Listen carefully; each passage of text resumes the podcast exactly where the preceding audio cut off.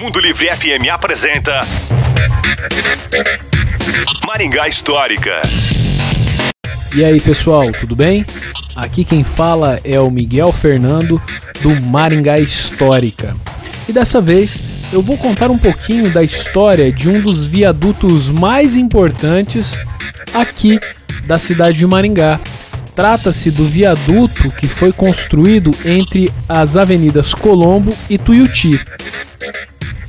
Esse viaduto ele foi inaugurado em agosto de 1976, durante a gestão do então prefeito Silvio Magalhães Barros. E ele veio para reduzir o risco de acidentes perante o intenso tráfego de veículos entre as vias. Tem um detalhe muito interessante ao lado desse viaduto, pois ali ficava instalada o primeiro polo de combustíveis da história de Maringá.